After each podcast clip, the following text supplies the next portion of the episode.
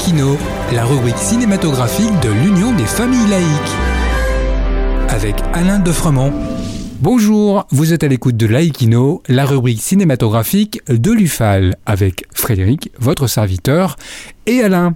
Bonjour Alain, cette semaine tu reviens sur la carrière d'un réalisateur français, Dominique Moll. Bonjour Frédéric, bonjour à tous.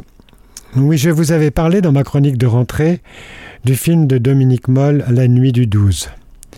Ce film, et c'est rassurant, fut un des succès de l'été. Je connais des personnes qui, n'allant au cinéma qu'une ou deux fois par an, ont vu et aimé le film. Je dois dire que c'est un des objectifs de ma chronique, m'adresser aux auditeurs pour leur parler des films qu'ils pourraient aimer.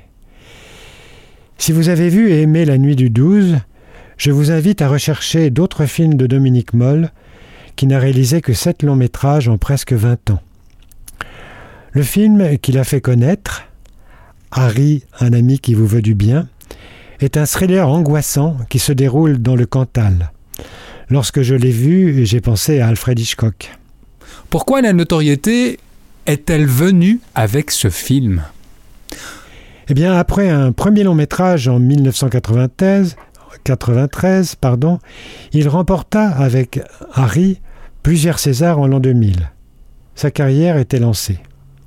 Ensuite, il réalisa Lemming, sorti en 2005, sorte de fable cauchemardesque assez déroutante autour de l'histoire d'un lemming, petit rongeur, que l'on retrouve au-dessus du cercle polaire et qui va se retrouver coincé dans la canalisation de l'évier d'un couple interprété par Charlotte Gainsbourg et Laurent Lucas.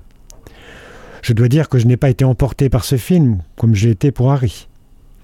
Mais en revanche, en 2019 sort Seules les bêtes, que je vous recommande chaudement. Pourquoi? Denis Ménochet et Laure Calamy campent un couple de paysans lezériens dont la vie va être totalement déstabilisée par la disparition d'une jeune femme lors d'une tempête de neige. Je ne vous en dis pas plus dans le film par sa construction complexe mais excitante, haletante et sidérant. J'adore ce genre de film où le récit ne se déroule pas de manière linéaire, mais où l'on doit, comme dans un puzzle, assembler les pièces petit à petit. Et on en vient à La nuit du 12 Comme je vous l'ai déjà dit, dans ce film, le réalisateur délaisse l'intrigue policière classique pour une étude humaine et sociale des policiers, avec leur faiblesse, leur ténacité à vouloir trouver la vérité, leur peur, leur approche du féminicide, la femme telle qu'ils la voient dans la société d'aujourd'hui. C'est sur ce film intelligent et passionnant que je vous dis à la semaine prochaine. Merci Alain.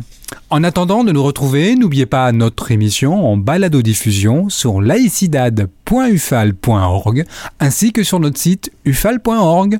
Pensez aussi que nos activités ne sont possibles que grâce à vos dons et à vos adhésions. À bientôt. C'était Laïkino, la rubrique cinématographique de l'Union des familles laïques. Retrouvez toutes nos rubriques Laïkino et l'ensemble de nos balados diffusions sur lufal.org.